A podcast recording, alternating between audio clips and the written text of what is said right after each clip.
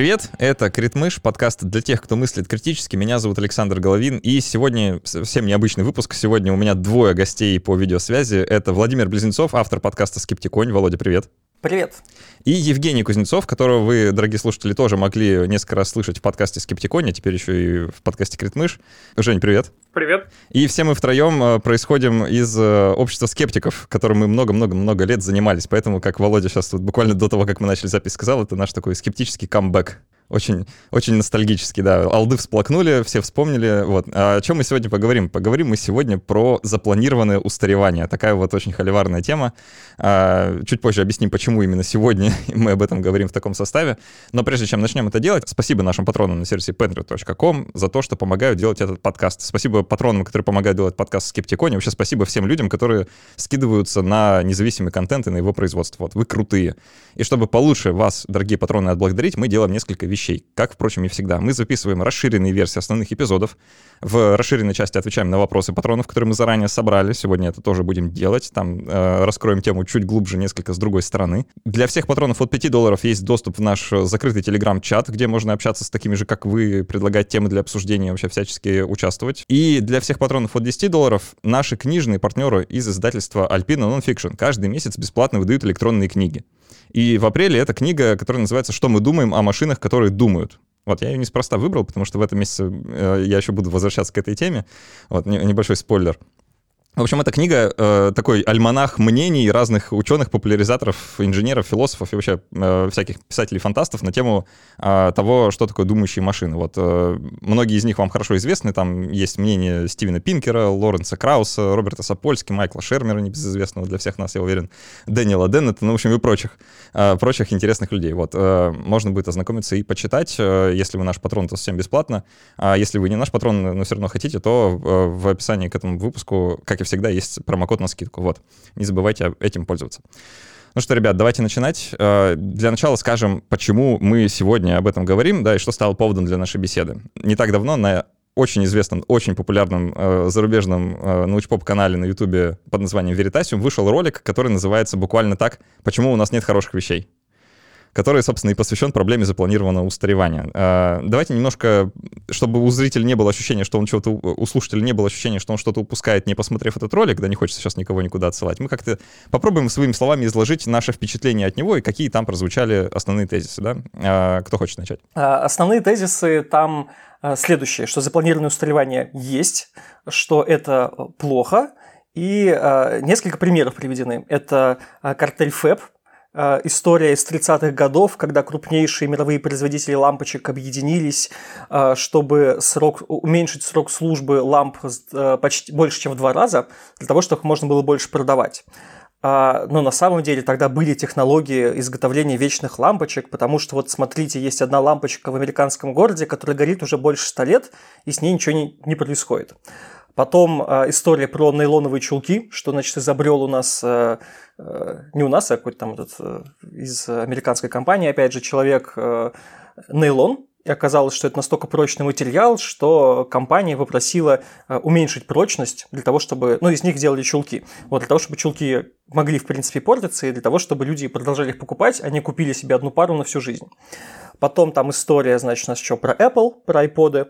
Первый, наверное, один из таких завирусившихся случаев, может быть, мы попозже еще про него подробнее раскроем. Но, в общем, смысл был в том, что э, у человека сломался аккумулятор в iPod, он позвонил в сервисный центр, ему сказали, что, ну, срок гарантии уже закончился, поэтому э, либо вот дорогой ремонт по нашим расценкам, либо покупайте новый.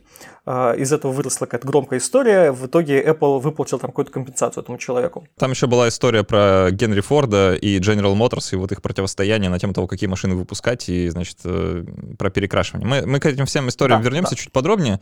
А, мне хочется у тебя узнать э, твое общее впечатление от ролика. А, он тебе в целом понравился или в целом не понравился? Что вызвало вопросы? Ну, вообще, эту тему же я предложил как раз потому, что меня э, бомбануло. Э, Без преувеличения, да? Да, потому что, ну, принципе, я считаю запланированное столевание очень такой а, пограничной штукой, э, близкой к конспирологии, но в которую верит довольно большое количество образованных людей, в том числе из научпопа. И мне этот ролик скинули несколько раз, несколько людей э, с тем, что вот посмотри, вот же как бы Веритасиум, это же один из двух самых популярных э, научпоп-блогеров в мире, и он вот тебе все при, пришел и сказал, что запланированное устаревание есть. Какие тебе еще нужны аргументы? Вот. Такая апелляция и к авторитету, поэтому... да, своеобразная. Да, да, да. Причем, э, знаешь, что я потом э, стал, когда мы готовились к подкасту, я изучал, э, смотрел, что еще делают люди на эту тему, какие были статьи, материалы, и оказалось, что Велитасиум, вот этот ролик его, это фактически там 80% пересказ э, конспирологического ролика, конспирологического фильма 2010 года, который называется «Заговор вокруг лампочки». Французско-испанский фильм, где 80% даже повествования хронологически устроено так же, как в его ролике. Только там э, отличие в том, что там э, с гораздо большим конспирологическим уклоном, у Вильтащева все-таки более лайтово это сделано.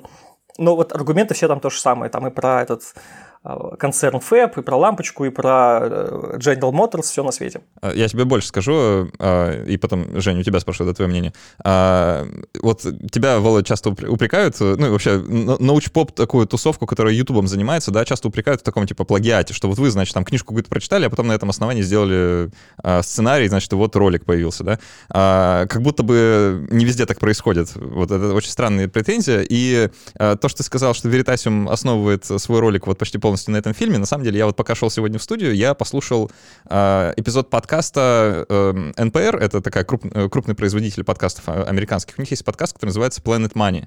И Веритасиум э, в своем ролике, под, собственно, под э, описанием, да, он ссылается на этот подкаст как на один из источников. Мне это показалось интересным. Я его послушал вот э, сейчас, пока шел. И я тебе должен сказать, что он, в общем-то, основывается, может, даже не на фильме, а это, в общем-то, структурно полностью пересказ этого эпизода. Вот, ну, по, по большей части, там, знаешь, там даже все истории поставлены ровно в том же порядке и с ровно теми же акцентами, да. Я сейчас не говорю, что это плохо и что это там плагиат какой-то. Не, ни в коем случае. Это все равно другой продукт, по-другому просто переупакованный, но, по сути, та же самая информация. Это нормально, просто стоит держать это в голове, что это не совсем первый источник, да. Я просто привел как интересный пример того, что научно-популярный ролик э, пересказывает э, некритический конспирологический ролик. Вот. А, Женя, у тебя какие впечатления? А, так, если шаг в сторону Научпоп это, собственно, и есть э, пересказ тех научных книг, которые вы никогда не прочитаете. Если бы вы все их читали, научпоп был бы не нужен. У нас работы бы не было, да. Да, дальше. Что касается ролика. Э, на всем протяжении ролика я э, ожидал, что Дерк в какой-то момент скажет, ну на самом деле все не так, как у него происходило во многих разных роликах. Он сначала рассказывал какую-то конспирологическую теорию, а затем э, как-то изящно ее, рас, ее критиковал и разрушал. Вот. Но до конца ролика этого не случилось, и я до сих пор в ожидании, может быть, он сам и выпустит опровержение, потому что, ну, это выглядит правда, довольно странно. Не то чтобы прям конспирологически там на все сто процентов, но довольно странно. Но у него на, на превью, да, вот на превью этого ролика, который называется еще раз «Почему у нас нет хороших вещей», да, там прям написано настоящий заговор, да, типа э, actual conspiracy, да, что означает, типа, а вот она действительный заговор, который действительно существует. А, что, что довольно интересно, да, в целом, как э, самоявление. Формально он описывает заговор, который существовал то, что сейчас заговор существует, он доказательств не привел. Такой довольно тонкий, но важный момент, на мой взгляд. Саш, ты можешь сам поделиться мнением, что ты думаешь об этом ролике? А, у меня двоякое ощущение, честно вам скажу, потому что вообще ролик мне понравился. Он хорошо сделан, он прям такой красивый, качественный, в его стиле. Он короткий, то есть там его за 15 минут можно посмотреть. Если вы на ускоренном режиме смотрите, то в целом и за все 7. А, он довольно лег, легкий в потреблении, то есть он, ну, это хороший такой научпоп продукт, да, вот э, в этом смысле. Мне показалось, что он несколько однобокий глубокий, в смысле, что он смотрит на вот эту очень сложную проблему, да, о которой мы сегодня и будем говорить, как только закончим с этим роликом, да, а, очень, ну, как сказать, с очень э, однообразной позиции, да, не пытаясь переключиться в другой модус и не посмотрев на нее вот под по, по другой оптикой буквально. Что мы сегодня попытаемся слушателю предложить. А, вот, это, в принципе, мои ощущения. Я не могу сказать, что э, этот ролик у меня вызвал какой-то бомбеж, как ты говоришь, Володя, но э, то, что он мне прям понравился, в смысле, что я доволен контентом, я тоже не могу сказать. То есть форма мне очень, очень зашла, да, очень красивая э, и все такое прочее, но только и всего. Да, вот это единственные плюсы, которые я могу выделить. Ну, меня бомбануло, потому что я его посмотрел в другом контексте. Он мне в другом контексте был предложен. Вот, поэтому у меня была такая реакция. Ну хорошо, а, давайте тогда разбираться по существу. А, что же такое запланированное это устаревание и что это вообще значит? Давай, есть... Женя, да, давай. Женя, когда мы готовились к этому выпуску, Женя признался, что у него проблемы с определением, поэтому, Женя, мы давай э, сразу начнем с тебя. Хорошо, как я себе представляю мнение о запланированном устаревании, это некоторые э, специально продуманные механизмы для того, чтобы техника ломалась через определенный срок. Истек срок гарантии, техника сломалась, сдох аккумулятор, там перегорел э, какие-нибудь проводки внутри, э, одежда износилась, телефон перестал загружать обновления, все что угодно вот такое. То есть предполагается существование некоторых разработок намеренно состаривающих вещей, вернее, не столько намеренно состаривающих, сколько намеренно контролирующих их верхний потолок работы. Чтобы, не дай бог, техника не сработала дольше, чтобы покупатель вдруг не э, стал обладателем слишком долго живущей вещи. То есть, если попробовать чуть более формально, да, вот переупаковать то, что ты сейчас сказал, это некоторый комплекс мер со стороны производителя какого-нибудь товара, направленный на то, чтобы ограничить срок службы этого товара. Искусственно. Да, да. Ну, если я правильно понимаю суть этой теории заговора. Ну, э, еще раз, э, то, что вот определение, которое мы сейчас сказали, э, а, его можно описывать не в терминах теории заговора, да, это не обязательно заговор сейчас. Вот это просто комплекс мер, направлен на то, чтобы ограничить срок, службы какого-то товара. Вот в этом ролике, и вот Веритасиуму, что мне в нем не нравится, он ставит знак равенства между вещью, которая служит а, короткий срок, и плохой вещью. Что то, что вещь служит мало, это значит, она плохая. И вот это, это тождество, которое он предлагает, мне кажется ложным. Да? То, что вещь служит мало, не автоматически означает, что она плохая. И то, что вещь служит долго, не значит, что она хорошая.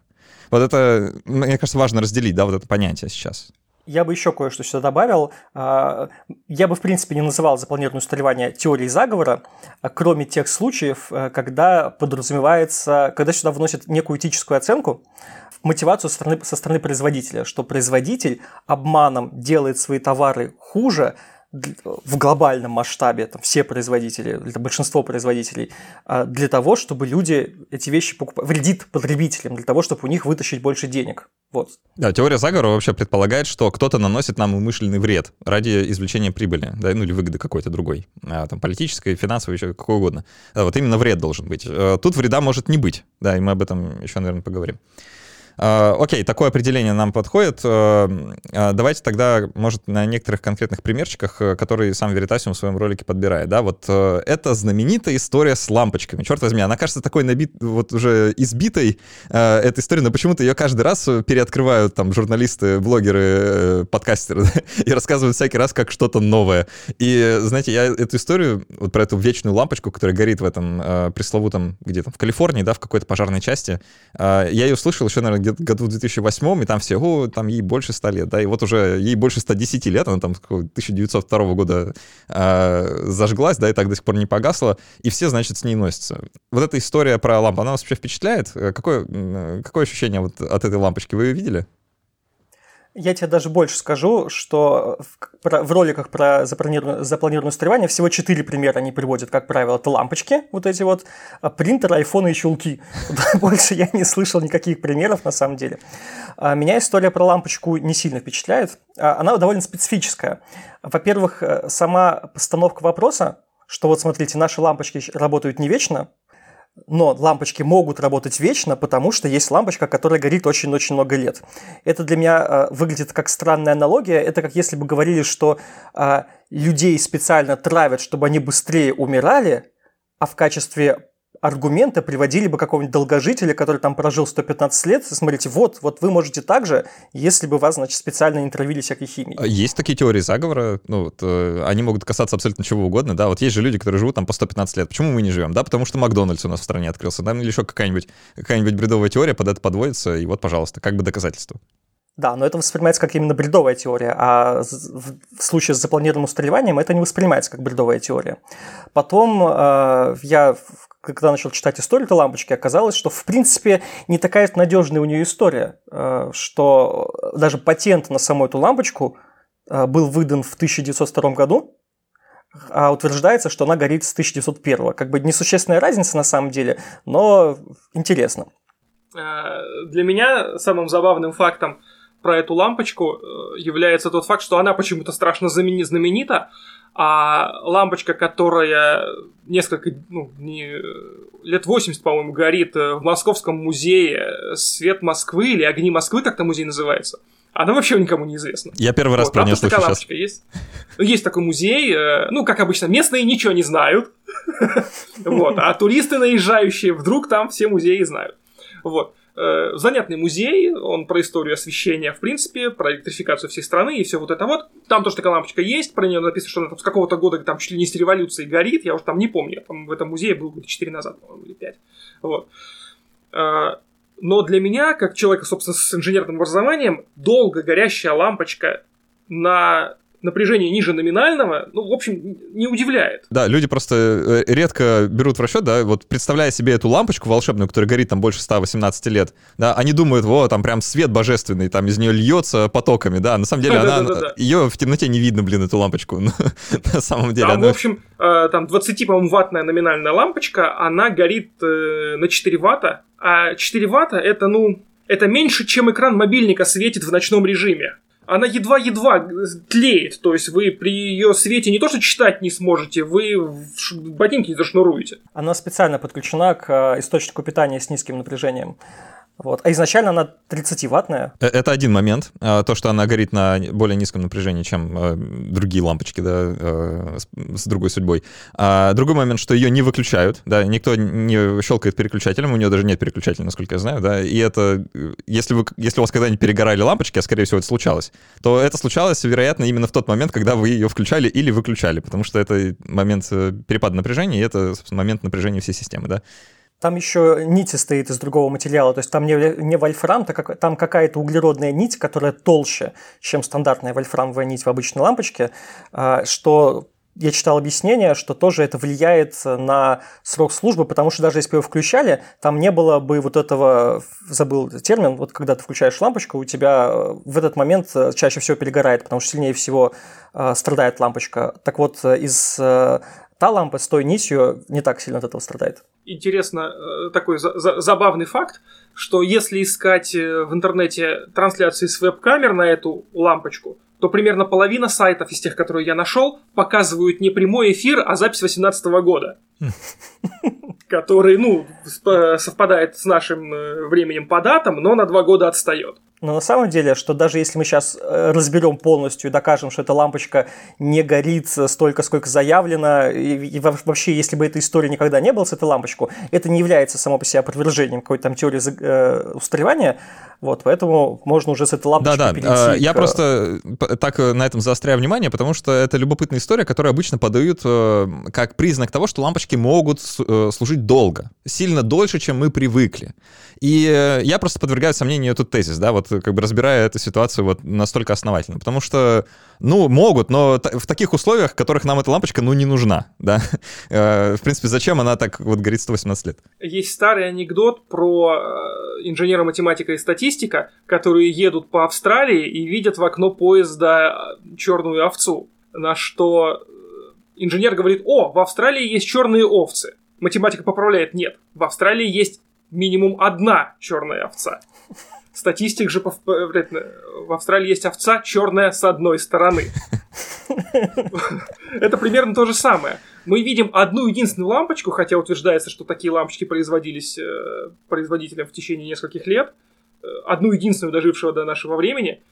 Она ничего не доказывает, ничего не опровергает. Но это просто забавный факт, да, его можно рассматривать и с той, и с другой стороны. Да. Э, дальше от этой истории с лампочкой переходит к этому самому полумифическому, божественному картелю Фебус или Феб, да, в общем, э, названо по имени древнего бога света что-то такое, да.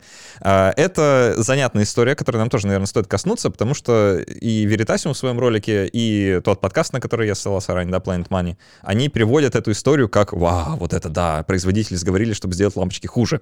А, давайте про это поговорим. Я дам несколько вводных, а потом опять поспрашиваю ваше мнение на этот счет. Картель ФЭП — это сговор некоторых крупнейших производителей лампочек времен 1900, по-моему, 1923 года начала или 22 года начала и по 1955. Это все примерно длилось, но с началом Второй мировой как-то сошло на нет самодеятельность. В чем была суть? Крупнейшие производители в мире, ну, вообще, которые занимались электрификацией и производством лампочек, они собрались вместе э, и решили, а давайте мы сделаем лампочки, которые служат меньше э, по времени, потому что до их, до начала этого картеля э, средний срок службы лампочки составлял примерно 2500 часов, а с тех пор, как они взялись за дело и начали планомерно искать инженерные решения по уменьшению срока службы лампочек, они смогли довести срок службы до 1000 часов, то есть типа в два с половиной раза уменьшить. И и Veritasium, и ребятами с НПР это подается как а, вот сделали лампочки хуже.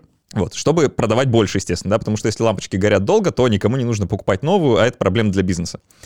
А, вот, такая история. Если я какие-то аспекты упустил, можете дополнить.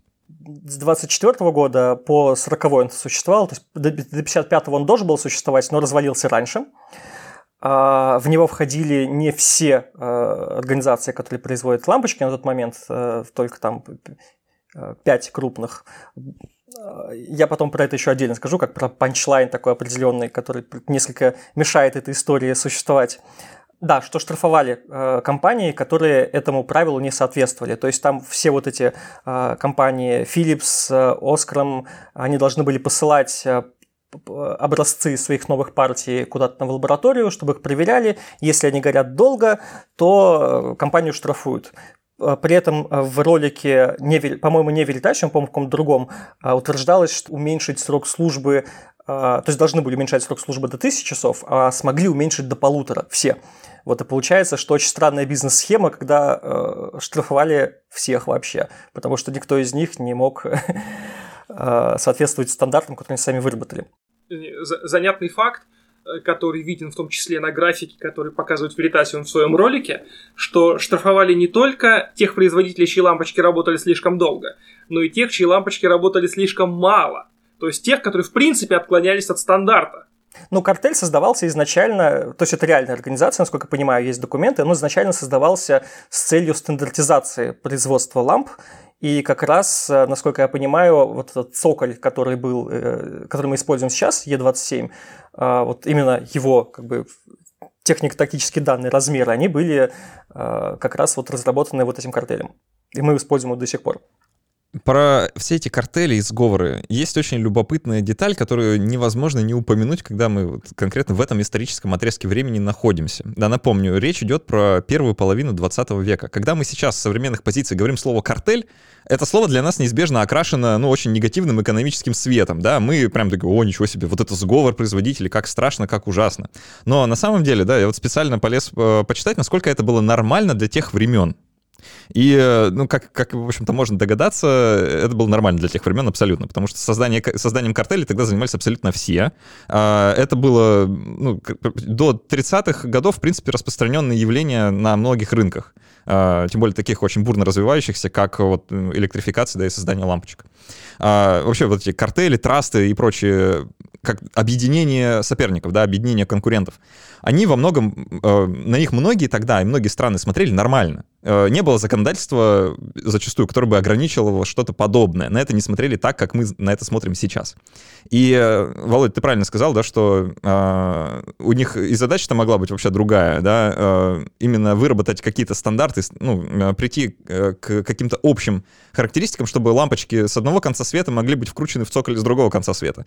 И это, черт возьми, важно. Если вы когда-нибудь сталкивались там с евророзетками, да, и, и думали, куда втыкать этот штекер, э, стандартизация сильно упрощает жизнь, да, и тогда это было ну, модно вообще, э, приходить к каким-то единым э, стандартам производства. Вот, то есть э, это не совсем так страшно, э, как про это сейчас рассказывают. То есть это не, какая-то прям такая очень криминальная штука. Они не скрывались ни от кого, за, них за ними не бегала полиция, им не нужно было там снимать какой-то подвал в каком-то помещении и прятаться от э, э глаз общественности. То есть это в целом все делалось открыто. Да, у них там система штрафов была, как мы сказали, да, то есть лаборатории. Э, это все не происходило где-то там э, в подполье. Э, даже сейчас это звучит странно, ну, когда вот именно почему это окрашивается негативно, что вау, заговор, э, собрались всякие э, злые буржуи в цилиндрах для того, чтобы э, сделать заговор про лампочки. Это как будто вот сейчас бы собрались какие-то компании, производящие дошираки, и сделали заговор про дошираки. Настолько же зловеще звучит утверждается, что в результате этого сговора продажи лампочек этих производителей выросли на 25%. Но это, черт возьми, неудивительно. Если большая часть лампочек выпускается в стандарте с одним определенным цоколем, то производители светильников начинают выпускать светильники с этим цоколем. И очевидно, что продажи лампочек с другим цоколем падают. И лампочки с правильным, с привычным цоколем занимают их место.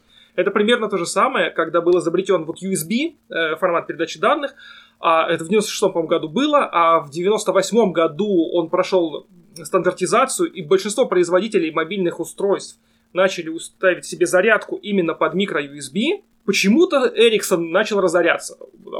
Массово причем. Почему? Ну, наверное, потому что они не могли поддерживать, не хотели поддерживать эту тот сговор, который вот среди производителей других телефонов там начал происходить. Сговор? Наверное, сговор. Помните эту историю с начала нулевых, когда ты бегаешь со своим севшим телефоном, ищешь зарядку для Nokia, потому что от Samsung тебе не подходит? Да-да-да, у кого есть тонкая для Nokia, да, это старый офисный мем. А, а еще помните, да, вот э, когда-то были э, на стационарных, стационарных компьютерах такие разъемы для мыши и клавиатуры э, PC пополам, да, PS делить на 2, да, вот такие вот, они были зелененькие для мыши и фиолетовенькие для клавиатуры, как сейчас помню. вот. а, все куда-то делись, вот, вот это не задача, да, как-то заменились на USB, вот это странно. А, тоже можно было тут найти какой-то сговор производителя USB-зарядок, да, или чего-то такого. Сговор не обязательно плохо. Вот, я хочу к этому вернуться, да, мы сказали вначале, что заговор по определению направлен на то, чтобы сделать плохо нам, обычным людям, да, потребителям, чего бы то ни было. То есть вот эти вот люди собрались и сговорились насчет лампочек, чтобы э, сделать нам хуже да? А, а по факту получается, если так на это посмотреть, э, то, что продажи лампочек растут, в общем-то, ну, это хорошо, да, больше лампочек продали, это вроде, ну, типа, больше лампочек вообще стало, да, больше света, это вроде хорошо. А, то, что они более стандартизированы и понятно, чего от них ожидать, и там взаимозаменяемые, а, не нужно думать, какая лампочка куда подходит и так далее, это тоже хорошо, это тоже для потребителя, в общем-то, прекрасно. То есть в целом нельзя однозначно сказать, что они нанесли вред. Э, это первое, э, про стандартизацию. Да, и второе, э, второй аспект, которым они могли нанести пользу, да, умышленно или нет, неважно, но, скорее всего, умышленно.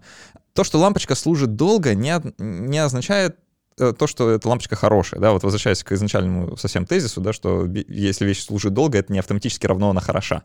Потому что, э, Женя, вот ты как человек с инженерным образованием, может, можешь меня тут больше поправить, лампочки, когда достигают какого-то определенного срока службы, они начинают расходовать больше электроэнергии.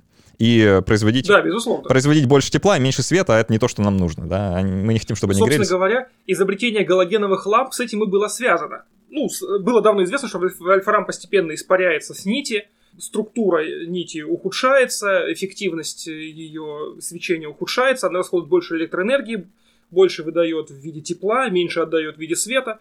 Галогеновые лампы э, в галогеновых лампах придумали принцип, когда молекулы нити возвращаются обратно на лампочку, там хитрый, хитрый состав в газа, который внутри лампочки происходит. Собственно говоря, вот именно поэтому над этим работали. Это работает не только с лампами накаливания. Вот э, всем известны люминесцентные лампы. Если они служат очень долго, они постепенно меняют свой спектр э, излучают больше ультрафиолета, чем э, положено, чем полезно. Поэтому их рекомендуют каждые три года менять на новые, даже если... Рекомендовали раньше, сейчас их почти нигде уже не используют. Ну, сейчас в основном светодиодки везде ставят.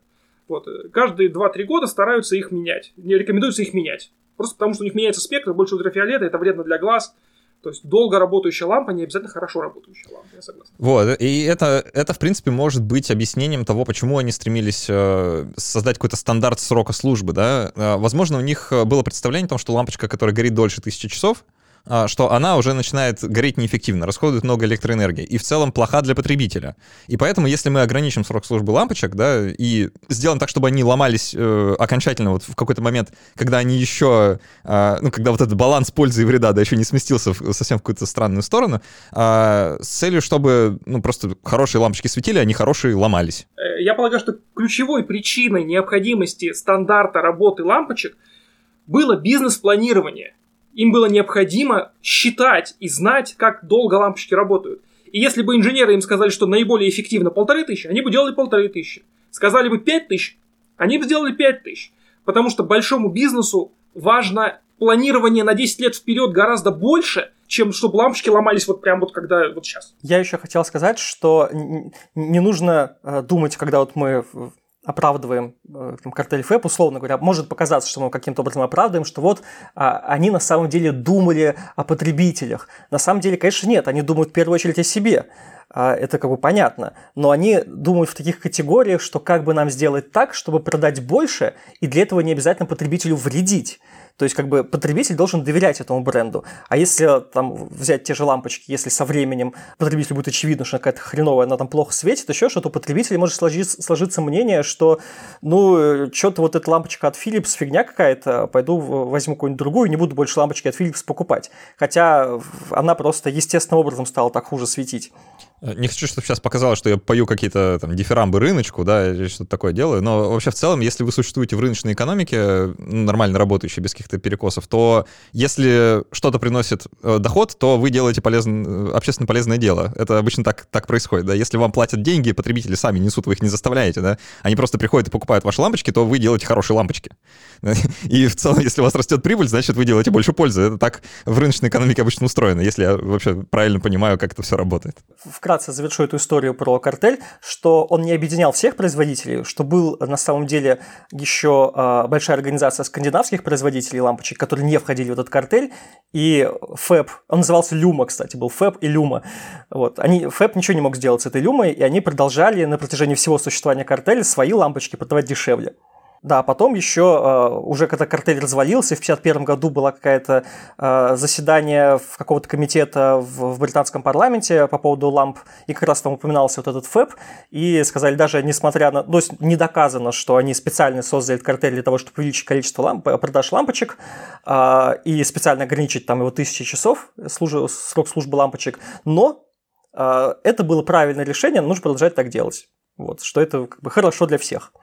Вот в этой связи меня, вот в свете того, что мы только что проговорили про этот картель и про возможные мотивы там их э, действий, да, и работы инженеров над этими лампочками и ограничением их сроков службы, меня удивляет, когда э, и Веритасиум в своем ролике, и ребята из НПР в своем подкасте говорят буквально следующее, что инженеры, которые до этого занимались тем, что делали хорошие лампочки, увеличивали их срок службы, да, искали инженерные решения для продления срока службы лампочек, теперь, значит, переметнулись на сторону зла, и теперь ищут, а как бы ухудшить лампочки? Как бы сделать так, чтобы они были похуже, чтобы, значит, продавать их побольше, да, и как бы против какого-то инженерного кодекса пошли делают вещи хуже специально. Вот меня это удивляет, честно, потому что это как бы, ну, очень однобокое представление, да, мы срезаем весь этот сложный слой э, всего того, что связано с лампочками их службы, вообще, да, их э, производством, и смотрим просто вот на поверхностный какой-то уровень и вот делаем вывод. Как-то так для меня выглядит э, инженеры на производстве не решают задачу во имя добра или во имя зла они решают какую-то узкую задачу, как с помощью определенных финансовых вложений решить определенную техническую задачу. Если это задача стандартизации, они ее будут решать каким-то вот способом. Это не зло, не добро, это просто такая узкая техническая задача.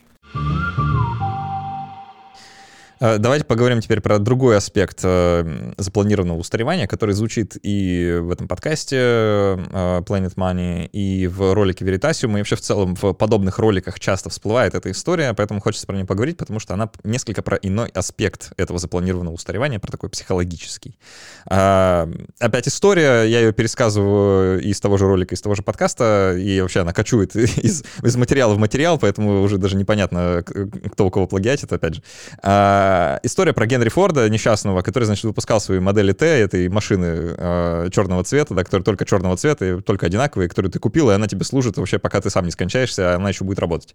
Э, и история General Motors, да, небезызвестного Альфреда Пи Слоуна, младшего э, такого бизнесмена э, начала э, прошлого века, да, вот, который о, о, построил General Motors вообще как компанию, э, и многое другое тоже. И, значит, ему пришла в голову гениальная идея. Раз уж э, Генри Форд уже всем продал все машины, да, у всех машины есть, а больше продавать некому, то нужно сделать что-то радикально иное. И э, впервые в истории автомобилестроения начинают появляться машины разные Вот.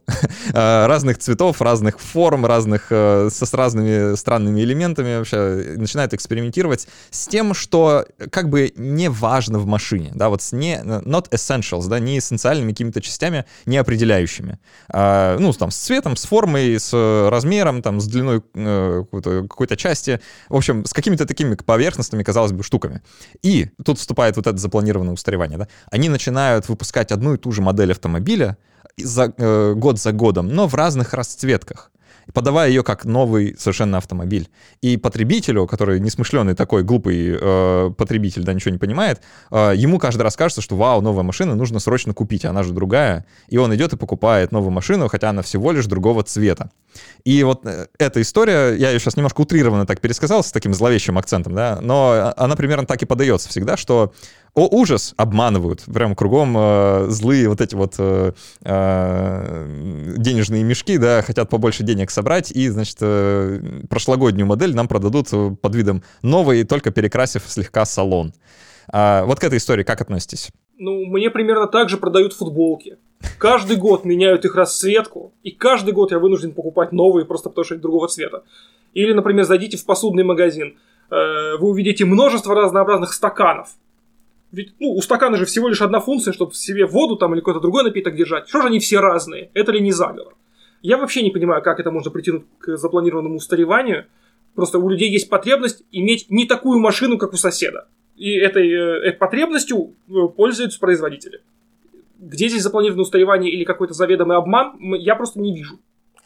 Это подается как, а, как будто бы реклама имеет над вами неимоверно сильную власть, что вот вам прорекламировали что-то, у вас э, появилось э, желание это купить, которое нельзя э, никак подавить, и ты идешь и покупаешь. Но тебя же никто не заставляет, ты, тебя не тащат, не отбирают тебе деньги, чтобы ты пошел и купил себе машину этого зеленого цвета какую-то новую. Ты сам захотел, а раз ты захотел, значит тебе смогли предложить то, что ты захотел бы и без этого. Как бы ты, у тебя какой выбор? Вот ты купить скучную машину Ford T черного цвета или вот типа что-то новенькое, интересное, как бы зелененькое. У тебя есть деньги, видимо эти деньги не последние. Ну ты такой, ну я вот старую машину продам, сдам куда-нибудь, э, куплю себе новую, могу себе позволить, как бы почему бы нет. Veritasium и прочие э, товарищи, они подают вот это изменение моды, изменение дизайна как нечто плохое. У Veritasium прям есть фраза, что э, техника пошла по пути моды, где настоящий прогресс невозможен. Вот я такой, что? это же вообще никак не связаны между собой вещи. И э, то, что он подает изменения в дизайне и в моде как что-то плохое, это мне напомнило вот историю с э, Хрущевым, который боролся с архитектурными излишествами. Такой, зачем вот эти всякие шпили, эти бортики вам на этих домах? Людям нужно жить. Стройте вот эти бетонные коробки, э, и пусть там люди живут. Людей спрашивать не нужно, мы лучше за них э, лучше знаем. И здесь вот непонятно, что он предлагает. То есть он предлагает, что нужно ради блага людей уменьшить выбор для людей, ну, как бы, чтобы у них, они не могли свободно распоряжаться своими средствами э, и самим решать, что они хотят они эту машину купить э, этого цвета или не хотят эту машину купить. Нет, все будут стандартные, э, потому что это все одна и та же машина, нечего, значит, вводить людей в заблуждение, пусть э, ездят на одной 10 лет. В чем смысл? Так, коммунизмом повеяло сейчас. Но в защиту Хрущева хочу сказать, что он в целом, э, ну, в чем-то он был прав, как бы в то время, да, действительно, людям хотелось где-то жить, и вот на эти шпили, наверное, было действительно большинству наплевать. А, но возвращаясь к автомобилям и вообще вот к этому стремлению людей ко всему новому. Оно действительно подается в этих роликах, э, ну, вообще в материалах подобного рода, как нечто, что эксплуатируется э, вот этими злыми корпорациями, которые хотят нам продать новый iPhone, да. При этом совершенно, э, мне кажется, теряется сама суть явления. По-моему, все обстоит наоборот. Это не то, что корпорации нас эксплуатируют, а это мы в свой, ну, каким-то образом их заставляем это делать. То есть, если бы у человека не было стремления к новому, да, ну мы бы занимались сексом в одной позиции, наверное, да, и в целом, а зачем вот это ваше, вот что вы книги какие-то пишете, да, это предлагаете какие-то другие позы, это вообще все странно, а зачем, вот есть эффективная, как бы давайте ей пользоваться все, в чем проблема-то? А, вот этот постоянный наш квест ко всему новому, э, это наше внутреннее человеческое свойство, да, от него никуда не деться. И то, что производители рано или поздно к нему приходят, да, и понимают его, и начинают не то, что его эксплуатировать, а просто предлагать нам то, что мы хотим. Мы же хотим новый iPhone, мы хотим новую футболку, мы хотим новый автомобиль другого цвета, мы этого действительно хотим. Они просто дают нам Причем то, что мы хотим. не только отличающийся от того, что было вчера у меня, а лучше, чем у соседа. Да, именно Мы так. стремимся за прогрессом. И это, на самом деле, прекрасное явление. То есть это именно то, что дает нам разнообразие. Да? Если бы мы действительно все хотели просто долговечную машину, ну, мы бы и покупали этот э, Ford T, да, и не было бы никакой, никакого резона у Форда потом встраиваться в эту конкуренцию и производить другие Форды, да, что, в общем-то, он и вынужден был сделать, когда General Motors начала отбирать значимую часть рынка. То есть это и есть конкуренция, да, вот она, вот она такая. А, и это для потребителя только ну, лучше сделано. Посмотрите на современные машины посмотрите на Ford T ну, что вам больше нравится? А, более того, если бы запланированное устаревание существовало в том виде, в котором оно преподносится, то непонятно, откуда в этом мире брался бы прогресс, в принципе. Я искренне подозреваю, что э, технический прогресс никуда не делся, э, потому что э, современные автомобили отличаются от старых автомобилей не только цветом. Цвета можно было бы менять бесконечно. Посмотрите, вспомните стиральную машинку, которую стирали ваши родители, и вспомните, какая стиральная машинка сейчас стоит у вас. Вы ее покупали не как модную машинку. И вряд ли вы вспомните, когда в последний раз видели рекламу стиральной машинки. Вы покупали ее по функционалу, и функционалом она очень сильно отличается от тех машин, которые были 30, 40, 50 лет назад. У меня, кстати, вопрос есть. Когда приводят э, пример с какой-нибудь старой вещью, и говорят, что вот посмотрите, как умели делать там, на века э, неубиваемая какая-нибудь машинка, вот вы ругаете советскую машинку, а она там 50 лет, она до сих пор служит и вещь рвет, все нормально. А, а новая ломается через 3 года. А, можете ли вы предложить ну, как бы нормальное объяснение, ну, как бы, почему так происходит, кроме того, что это специально там строили какую-нибудь фигню, которая ломается через два года? Да, конечно. Вообще легко.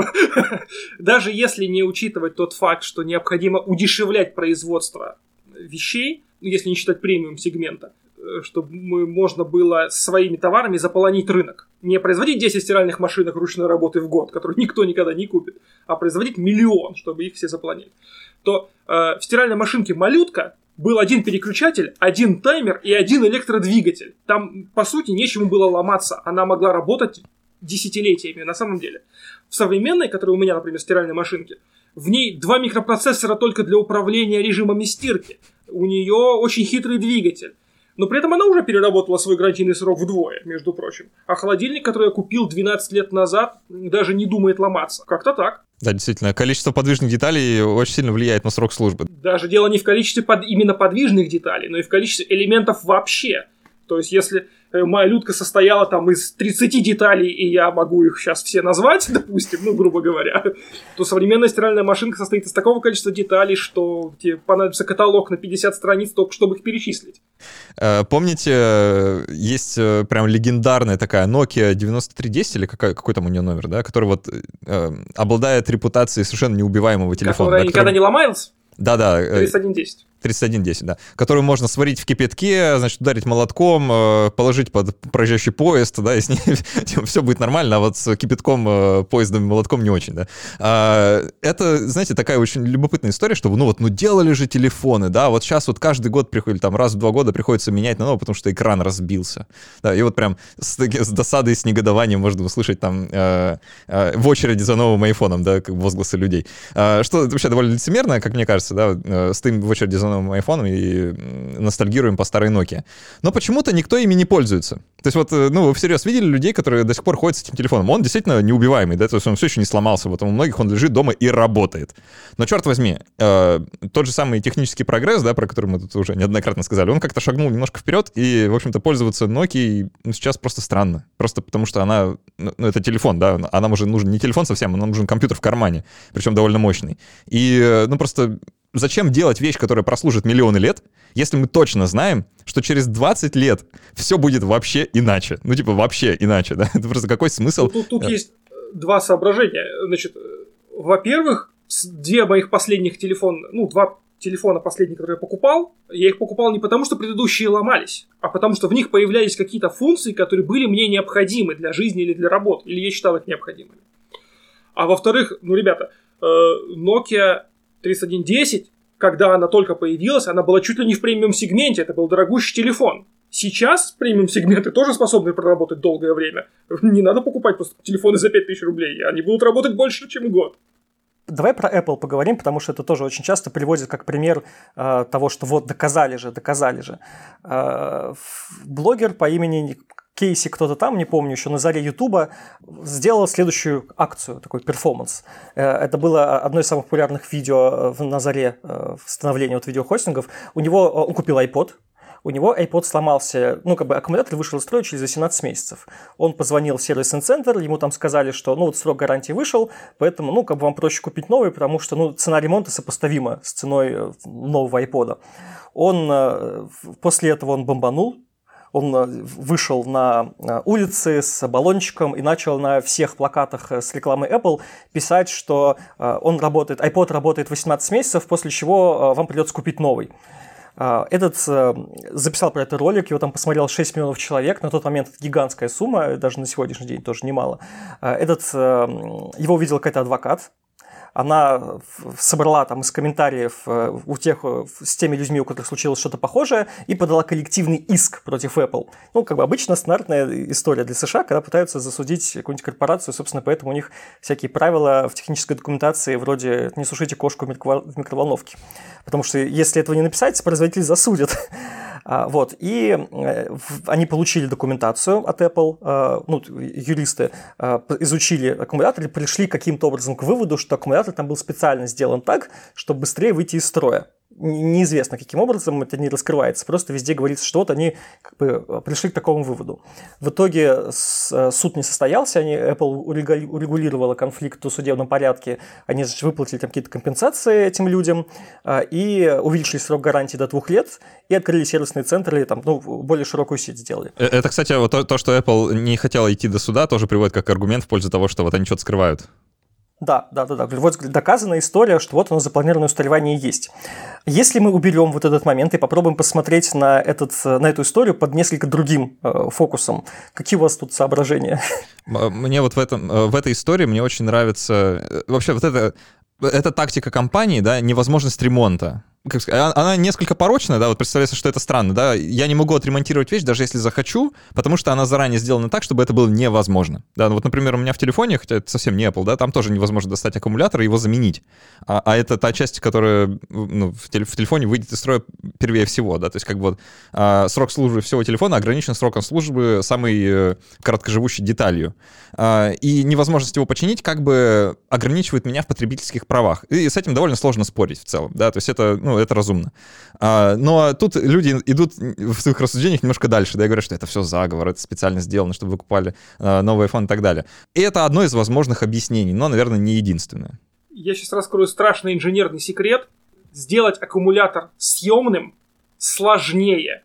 И телефон должен будет содержать какие-то элементы для его извлечения, съемные контакты, контактные группы, которые не будут окисляться, это нужно будет продумать. Вот, соответственно, он будет чуть-чуть дороже, и чуть-чуть объемнее. А если мы боремся за самый тонкий смартфон в мире, мы делаем несъемный аккумулятор, просто потому что тогда он точно будет съем. Не, ну, он будет тоньше. Это во-первых. А, во-вторых, такой момент, который все почему-то забывают. Существование гарантийного срока говорит о том, что техника ломается даже в пределах гарантийного срока. То есть средний срок службы, то есть гарантийный срок это тот средний срок службы, который производитель может внезапно гарантировать. Почему об этом никто не говорит? Ну, да, все воспринимают действительно вот этот э, гарантийный срок, да, как будто это срок годности продукта, да, вот молоко вот оно, значит, вот такого срока годности, и, значит, ровно в этот день оно вышло из срока годности, и все, значит, испортилось моментально именно в, этот, в это мгновение, да, вот с телефонами как будто он тоже по щелчку, там таймер какой-то установлен, да, и вот он должен сломаться в этот момент. Гарантийный срок — это срок, в который производителю выгоднее бесплатно починить, чем э, продавать тебе запчасти. Вот что такое гарантийный срок, не более того. У меня есть еще другое соображение на этот счет. А, когда преподает, преподносится а, вот то, что они специально сделали аккумулятор каким-то там, чтобы он быстрее ломался, во-первых, это довольно сложно представить технически. Во-вторых, действительно, там могла бы, могло быть что-то такое, из-за чего он мог, мог бы быстрее выйти из строя, но это не обязательно был продукт злой воли, потому что это сложная система, там где-то что-то там не доглядели, где-то что-то не так повернули, получилось так, потому что невозможно заранее все предсказать.